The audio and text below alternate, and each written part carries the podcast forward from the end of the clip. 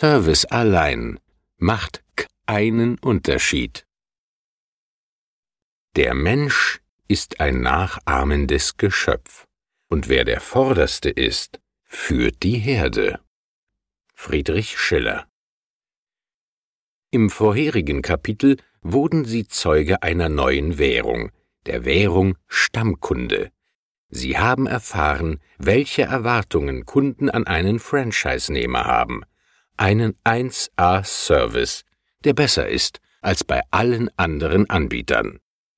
Diese Währung funktioniert natürlich nur, wenn Sie, wie bereits im vorherigen Kapitel erwähnt, mit Ihrem Unternehmen der demografischen Entwicklung Rechnung tragen und Verbrauchsprodukte anbieten, die, wie Ihr Name schon sagt, verbraucht und nicht gebraucht werden. Letztere sind Investitionsgüter wie Maschinen, Autos, Möbel etc. Geht es der Wirtschaft schlecht, und haben die Menschen weniger in der Geldbörse, dann werden sie größere Anschaffungen auf Eis legen, nicht aber, wenn es ums Wohnen geht. Gewohnt wird immer. Und dafür sind die Menschen bereit, tiefer in die Tasche zu greifen. Anders verhält es sich mit Autos. Wenn das wenige Geld für den Lebensunterhalt gebraucht wird, kann es nicht für ein neues Auto ausgegeben werden. Ein Auto ist ein Gebrauchs- und kein Verbrauchsgut, weshalb die Meldung von Anfang 2013, dass Europas Autoabsatz auf ein Rekordtief sinkt, nicht sonderlich überrascht. Ganz anders hingegen verläuft die Entwicklung im Konsumbereich, insbesondere bei Lebensmitteln. Nicht nur hier zeigt sich, trotz Krise, dass die Geiz ist geil Mentalität Geschichte ist. Das sieht auch der Geschäftsführer des Vereins der Gesellschaft für Konsum, Markt- und Absatzforschung, Dr. Raimund Wildner so. In einem Interview sagte er, die Geiz ist geil Mentalität war ja lange Zeit en vogue. Der Punkt ist aber, dass vor drei Jahren ungefähr die Qualität wieder wichtiger geworden ist. Die Leute haben einfach festgestellt, wenn sie etwas zu billig kaufen, dann haben sie zwar ein bisschen Geld gespart, aber das, was sie ausgegeben haben, das haben sie letztlich in den Sand gesetzt. Seine Feststellung ist aus dem Jahre 2010 und hat sich bis heute nicht überlebt. Ebenso wenig die Erkenntnis des englischen Sozialreformers John Ruskin. Vor mehr als 100 Jahren schrieb er Folgendes. Es gibt kaum etwas auf dieser Welt, das nicht irgendjemand ein wenig schlechter machen und etwas billiger verkaufen könnte und die Menschen, die sich nur am Preis orientieren, werden die rechte Beute solcher Machenschaften. Es ist unklug, zu viel zu bezahlen, aber es ist noch schlechter, zu wenig zu bezahlen.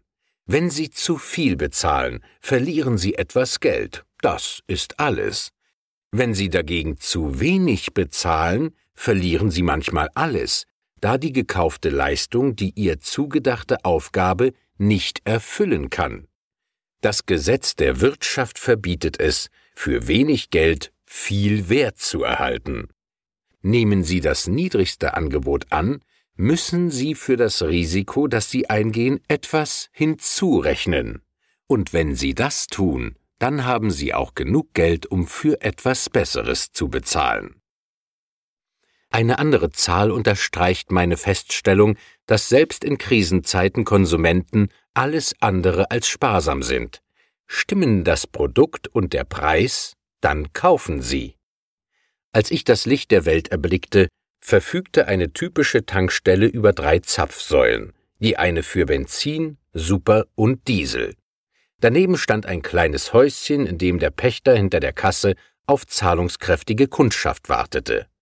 Zusätzliche Warenangebote suchte der Kunde damals vergebens. Einzig ein paar Flaschen Motorenöl, Scheibenwischer gängiger Autotypen und Flaschen mit Scheibenreinigungsmitteln verteilten sich auf den kargen Regalflächen, die ihre besten Jahre hinter sich hatten. Das alles ist Geschichte. Heute übernehmen Tankstellen immer mehr die Nahversorgung der Bevölkerung eine Art Renaissance der sogenannten Tante-Emma-Läden. Diese umgangssprachliche Bezeichnung steht für ein kleines Einzelhandelsgeschäft, das neben Lebensmitteln auch Artikel des täglichen Bedarfs anbietet. Weil die Läden so klein waren, konnte häufig nur die Ladenbesitzerin dort arbeiten, Tante Emma eben. Dagegen sind die heutigen Tankstellen großzügig und aufs modernste ausgestattet. Helle, freundliche Ladengeschäfte, die neben Kraftstoffen fast alles anbieten, was der Mensch so für den täglichen Bedarf nachfragt. Diese Handelsform nennt sich Convenience Shop, in dem unter anderem vorgefertigte Lebensmittel, Convenience Food, also zu Deutsch bequemes Essen, angeboten werden. Für den Zeitraum 2012 bis 2017 rechnet die Convenience-Branche mit einem Umsatzwachstum von rund 24,5 Prozent auf dann 38,1 Milliarden Euro. Die Zahlen zeigen, dass der Bereich Convenience Food ein so hohes Wachstumstempo vorlegt, dass andere im übertragenen Sinne nur noch im Windschatten mithalten können. Diese Entwicklung ist deshalb so bemerkenswert, weil sie bestätigt, dass der Mensch kein Homo economicus ist, also kein ausschließlich wirtschaftlich denkender Konsument. Wäre es so, würde er seine Einkäufe nur beim Discounter erledigen und nicht an einer Tankstelle, wo die Produkte um ein Vielfaches mehr kosten. Hier zeigt sich wieder einmal, dass Service wichtiger ist als der Preis. Wenn Sie als Franchise-Nehmer einen guten Service bieten, sind Ihre Kunden auch bereit, einen angemessenen Preis zu zahlen. Schauen wir uns an, welche Bereiche in den Convenience Shops an Bedeutung zunehmen werden, ergeben sich weitere aufschlussreiche Erkenntnisse, die eins zu eins auf ein Franchise-System übertragbar sind. Wachstumsstarke Teilsegmente in Convenience Shops, laut dem Convenience Shop Magazin. An vorderster Stelle stehen mit 79 Prozent Kaffeespezialitäten, gefolgt von Bio- und Fairprodukte mit 45 Prozent. 41 Prozent machen Gesundheitsprodukte aus, 38 Prozent Produkte mit Zusatznutzen, 27 Prozent macht die Sitzgastronomie aus, 24 Prozent Markenprodukte und 14 Prozent Tiefkühlprodukte. Dass der Verkauf von Kaffee deutlich zulegen wird, ist keine Überraschung. Eher dass Bio- und Fairprodukte sowie Gesundheitsartikel auf Rang 2 und 3 liegen. Dagegen wird Tiefkühlkost nicht nennenswert zulegen. Diese Erhebung zeigt eindrucksvoll, in welchen Produktgruppen zukünftig das Geld verdient wird. Franchise-Nehmer sind gut beraten, sich diese Bereiche genauer anzuschauen. Das Ziel unseres Buches ist nicht, sie auf ein bestimmtes Verhalten festzulegen oder ihnen gar die Entscheidung auf ein Franchise-System abzunehmen. Ich möchte Ihnen mit meinen Ausführungen Impulse liefern, damit Sie sich zunächst ein eigenes Bild von der Wirklichkeit als Unternehmer machen können. Darüber hinaus sollen Sie diese objektiven Informationen dazu inspirieren, sich alle Branchen näher anzuschauen, die für Ihre geplante Selbstständigkeit in Frage kommen. So erfahren Sie ein realistisches Bild von den Möglichkeiten. Erst danach treffen Sie Ihre Entscheidung für ein Franchise-System. Wir haben gesehen, dass in den stationären Tankstellen-Shops Gesundheitsprodukte zunehmend mehr nachgefragt werden. Eine ähnliche Entwicklung beobachtet Professor Dr. Zacharias im Direktvertrieb. Die in diesem Buch bereits mehrfach erwähnte Studie zum Direktvertrieb ging der Frage nach, welche Produktgruppen vornehmlich verkauft werden. Das Ergebnis ist auch hier eindeutig. 88 Prozent der Produktgruppen, die im Direktvertrieb verkauft werden, sind Wellness, Gesundheit und Nahrungsergänzungsprodukte. 65 Prozent gehören zum Bereich Personal Care. Alle weiteren Produktgruppen kamen nicht über 10 Prozent. Mehrfachnennungen waren hierbei möglich. Diese Entwicklung stellt nicht wirklich eine Überraschung dar. Die Menschen werden immer älter und weil Prävention immer noch besser ist als Heilung, greifen immer mehr zu Produkten, die ihnen ein gutes Gefühl geben. Selbst Kranke lassen häufig nichts unversucht, um gesund zu werden. Nach einer repräsentativen Forsa-Umfrage im Auftrag der Techniker Krankenkasse ist von mehr als 7,6 Millionen Versicherten jeder dritte Deutsche chronisch krank. Ein Drittel der Befragten gab an, deswegen regelmäßig in ärztlicher Behandlung zu sein. Besonders auffällig ist, dass viele junge Leute sich selbst als chronisch krank bezeichnen. Ein Viertel der Befragten im Alter von Mitte 20 bis Mitte 30 gab ein dauerhaftes Leiden an. Die Studie schweigt sich darüber aus, um welche Krankheiten es sich hier handelt, aber auch so ist klar, dass trotz allen Fortschritts noch sehr große Anstrengungen für ein sorgen- und schmerzfreies Leben vonnöten sind. Sie als Franchise-Nehmer können mit der richtigen Wahl des Franchise-Systems einen kleinen Teil zu mehr Wohlbefinden beitragen. Zum einen natürlich, wie sinnig, durch natürliche Produkte, zum anderen durch Umsatzprovisionen. Geld kann zwar keine Krankheiten heilen, doch wirkt es beruhigend auf die Seele. Wer sich nicht jeden Tag aufs neue Gedanken über seine wirtschaftliche Existenz machen muss, lebt schlichtweg gelassener. Informationen schaden nur dem, der sie nicht hat. Insofern reicht es nicht aus, sich nur ein paar Studien anzuschauen, um daraus dann eine Art sicheres Geschäftsmodell zu entwickeln. Die Welt ist alles andere als nur schwarz und weiß. Sie ist bunt, und genau das macht das Leben so spannend. Weiter vorne haben Sie gelesen bzw. gehört, dass Deutschland ergraut. In Europa sind wir das Land mit der ältesten Bevölkerung. Welche Auswirkungen das für den Immobilienmarkt haben wird, haben Sie ebenfalls bereits gehört. Doch ist dieser Markt nicht nur von der demografischen Zukunft geprägt, sondern auch von einem Gefühl der Ängstlichkeit. Das Institut für Demoskopie Allensbach fand in einer Umfrage Altersvorsorge in Deutschland 2013-2014 heraus, dass jeder dritte Berufstätige, der verstärkt vorsorgen will, ein Haus oder eine Wohnung bauen oder kaufen möchte, um dort selbst einzuziehen. Das ist Medienberichten zufolge fast die Hälfte mehr als noch vor fünf Jahren. Gut zwei Drittel der Deutschen sehen die eigenen vier Wände als ideale Form der Alterssicherung. Laut der Studie der Postbank Altersvorsorge in Deutschland 2013-2014 werden folgende Formen der Altersvorsorge als besonders sicher angesehen. 59 Prozent investieren ihr Geld in ein Eigenheim. 45 Prozent verlassen sich auf die staatliche Rente. 35 Prozent zahlen zusätzlich in die BAV, die betriebliche Altersversorgung. 32 Prozent entscheiden sich für eine Mietimmobilie. 23 Prozent zahlen in die private Rentenversicherung und 22 Prozent legen ihr Geld fürs Alter in Gold an. Nicht nur der Markt für Wellness und Gesundheit wird boomen und damit den Unternehmern gute Zeiten bescheren, sondern auch das sogenannte Betongold. Wie an anderer Stelle bereits erwähnt, gewohnt wird immer. Kommen dann noch unsicherere Zeiten dazu, dann flüchten die Menschen verstärkt in Immobilienanlagen. Sie tauschen ihre Papierscheine gegen Steine. Sie haben hören können, wie der Service über den Erfolg eines Unternehmens entscheidet. Doch Service allein macht längst nicht mehr den Unterschied. Der heutige Verbraucher ist mündiger, aufgeklärter und besorgter als noch vor Jahren.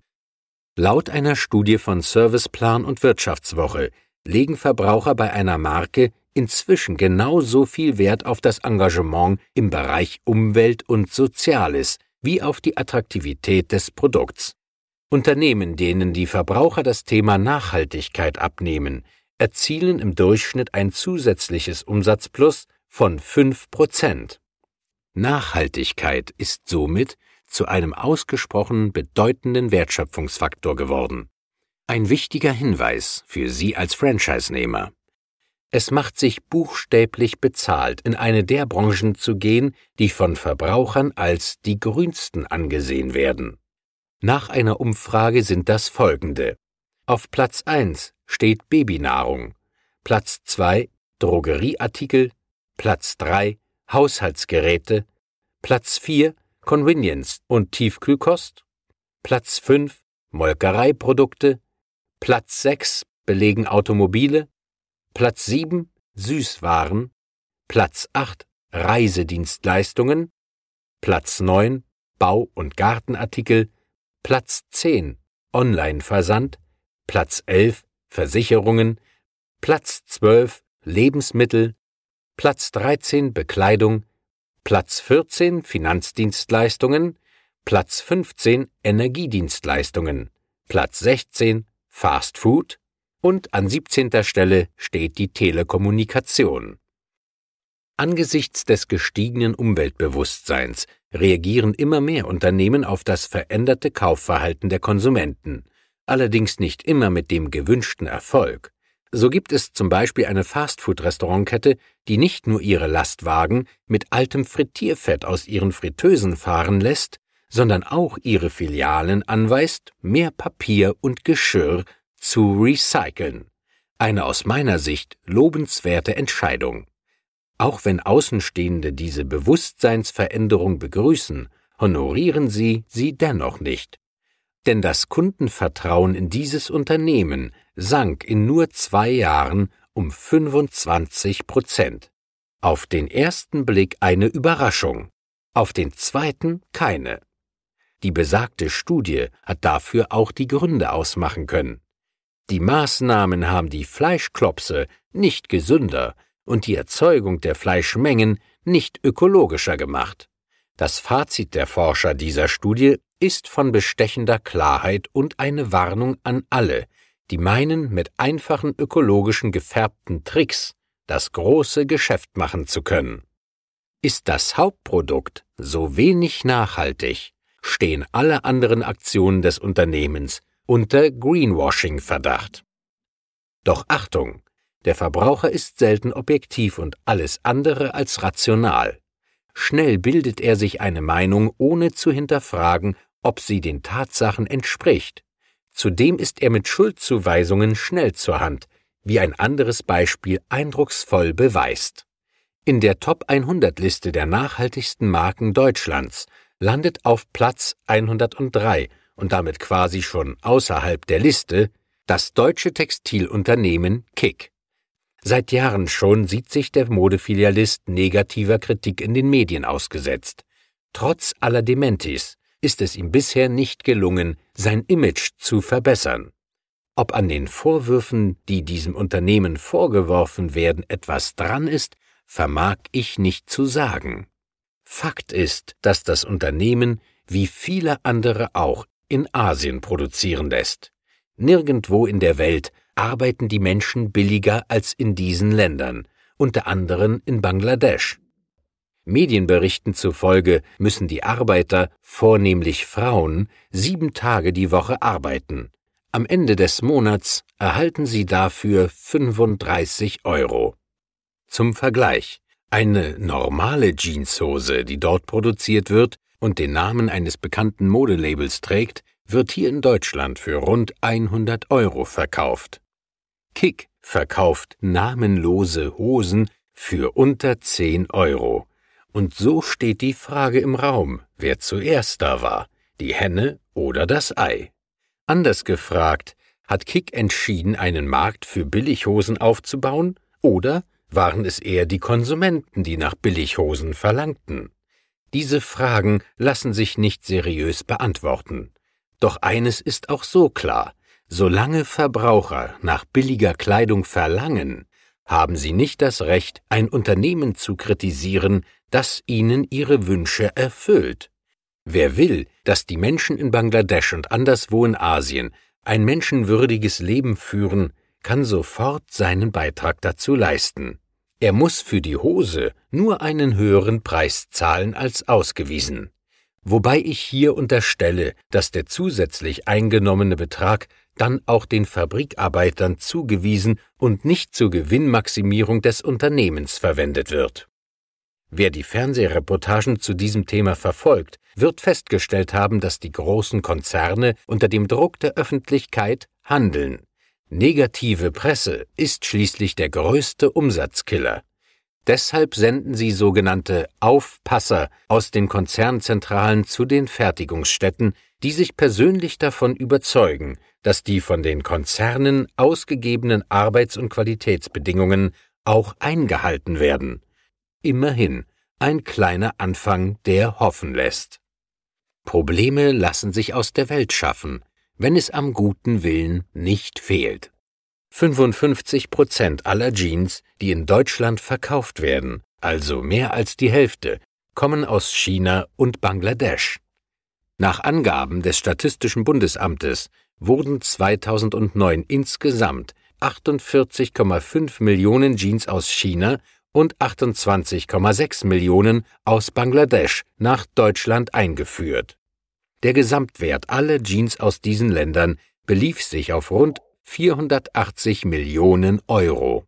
Wenn nun jeder Kunde freiwillig einen Euro mehr zahlen würde, als der Verkäufer verlangt, kämen 67 Millionen Euro zusammen, die an die Arbeiter in den Fabriken im Land der aufgehenden Sonne ausgezahlt werden könnten. Für die dortigen Verhältnisse ein mittleres Vermögen. Dazu wird es leider nicht kommen, weil es immer noch einfacher und billiger ist, sich hier in Old Europe über diese Missstände zu beklagen, statt sie zu verändern. Nun gab es in der Vergangenheit einige schlimme Unfälle in den asiatischen Fabriken, bei denen etliche Menschen ihr Leben ließen, was angesichts der betrieblichen Ausstattung auch nicht verwundert. Unfälle und Todesfälle hätten aus Sicht deutscher Sachverständiger verhindert werden können, entsprechen die dortigen Sicherheitsmaßnahmen denen in Deutschland. Doch wo kein Kläger, da kein Richter.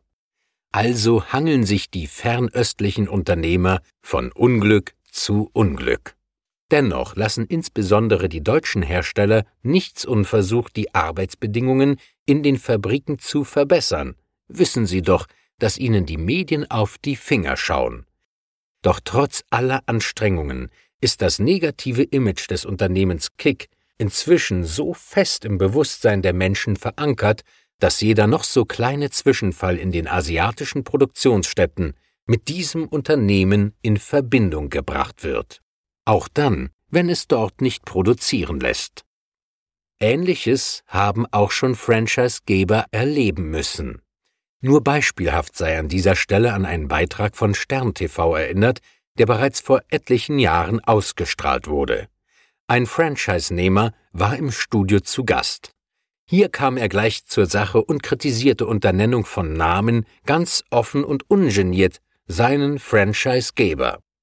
Dieser eine Franchise-Nehmer beklagte sich vor laufenden Kameras über den schlecht gewählten Standort, über die aus seiner Sicht viel zu hohen laufenden Gebühren, über die Vorschriften, wie ein Restaurant ausgestattet sein müsse und so weiter und so weiter. Der damalige Moderator Günther Jauch unterhielt sich anschließend mit einem Vertreter des Unternehmens über die Geschäftspraktiken. Ich habe diese Diskussion verfolgt und kann in allen Punkten dem Firmenvertreter beipflichten. Nur ein Beispiel.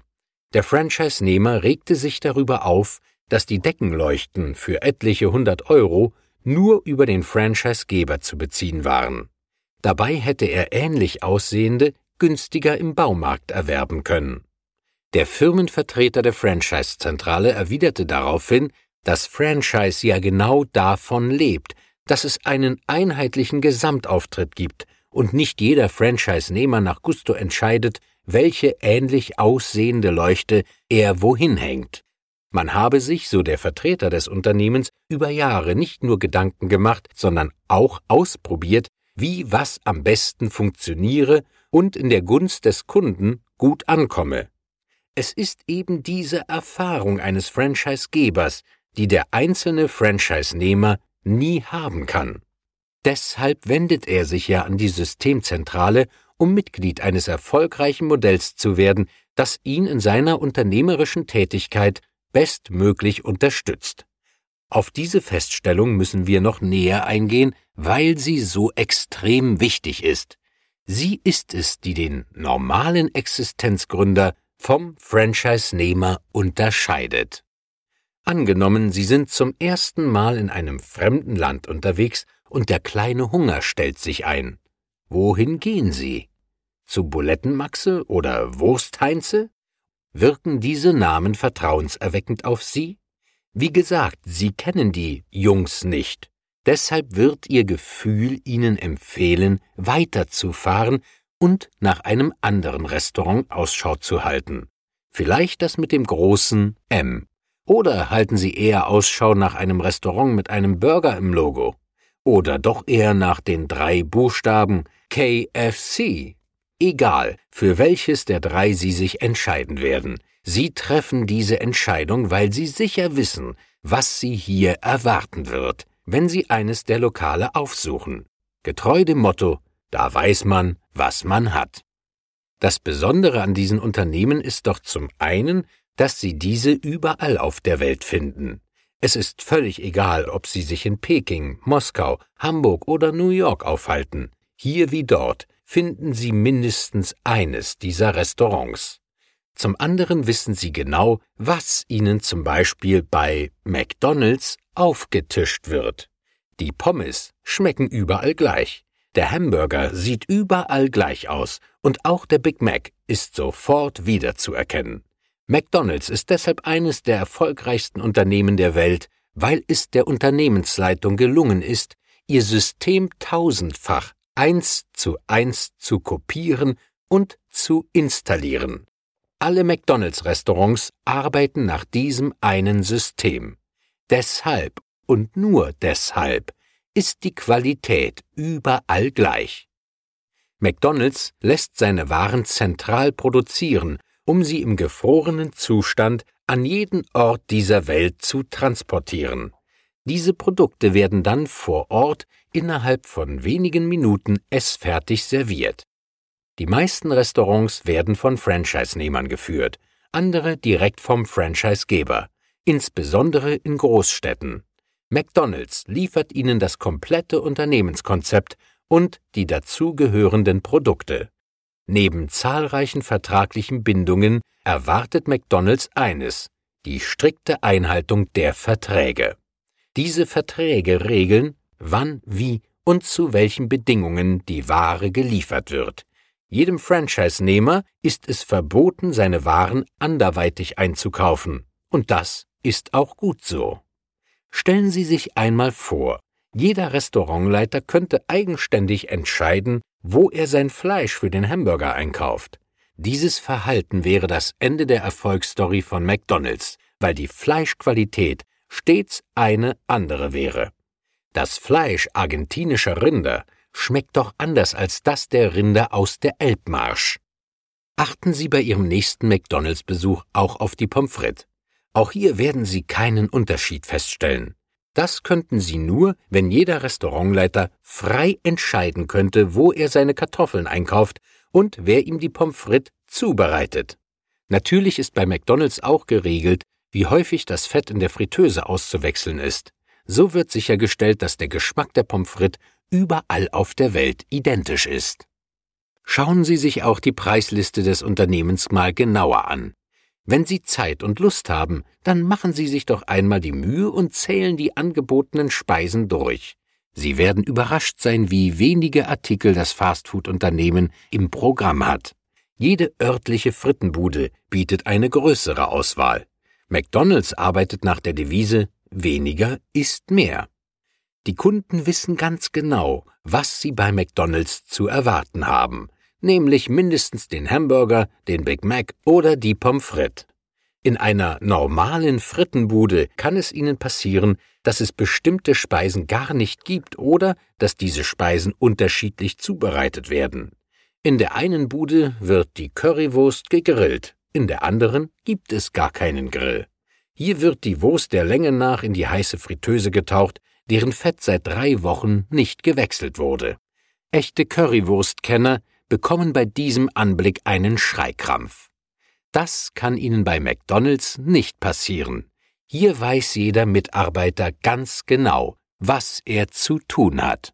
Es gibt ganz klare Regeln, wie die Speisen zubereitet werden müssen, damit sie den Kunden schmecken.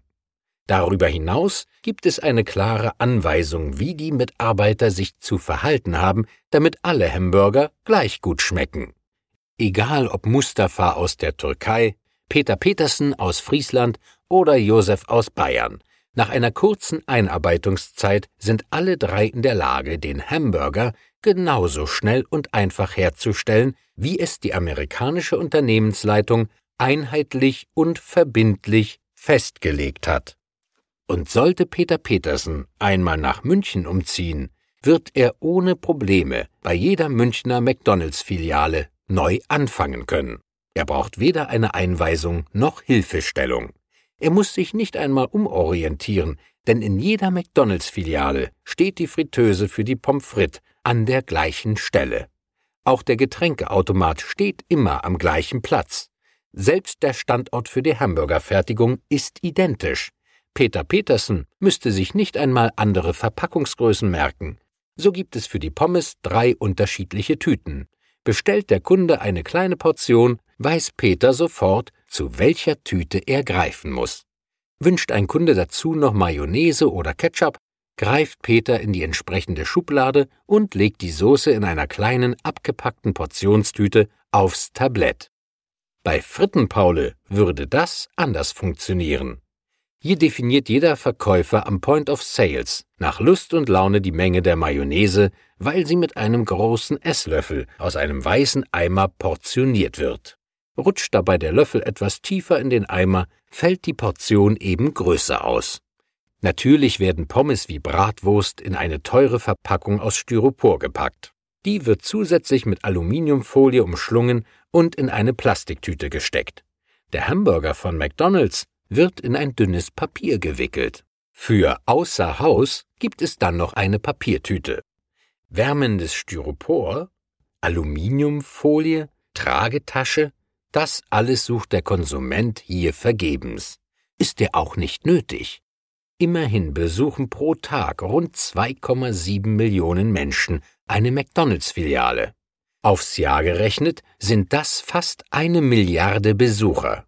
Zum Vergleich, auf der Welt leben derzeit etwas mehr als sieben Milliarden Menschen. Dieser gewaltige Erfolg ist möglich, weil die Franchise-Nehmer Dienstanweisungen befolgen. Sie folgen den Erfahrungen der Systemzentrale und schalten an dieser Stelle und nur an dieser Stelle ihr Denken aus. Schließlich laufen in der Systemzentrale alle Fäden zusammen, und hier bündelt sich das Wissen. Dieses Wissen wird in aufbearbeiteter Form an die Franchise-Nehmer weitergegeben, damit sie erfolgreich arbeiten können. Keiner der Franchise-Nehmer wird es deshalb wagen, seinen Erfolg zu gefährden, indem er eigene Ideen umsetzen möchte.